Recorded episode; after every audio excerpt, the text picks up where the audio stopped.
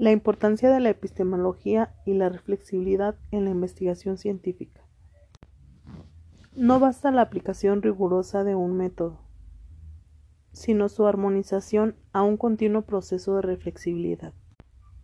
El uso de la metodología en la investigación científica requiere de un continuo proceso de reflexibilidad sobre el cómo conocemos e implica una actitud flexible en los procesos de construcción del conocimiento.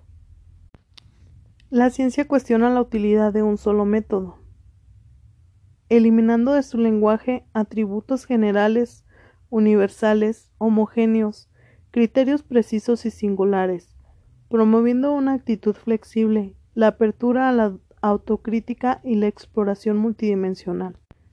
Lógica en la investigación científica. Sea por deducción o inducción, se confía en el pensamiento lógico que nuestros procedimientos en el campo de la investigación, unida a los dictados de la razón. Racionalidad.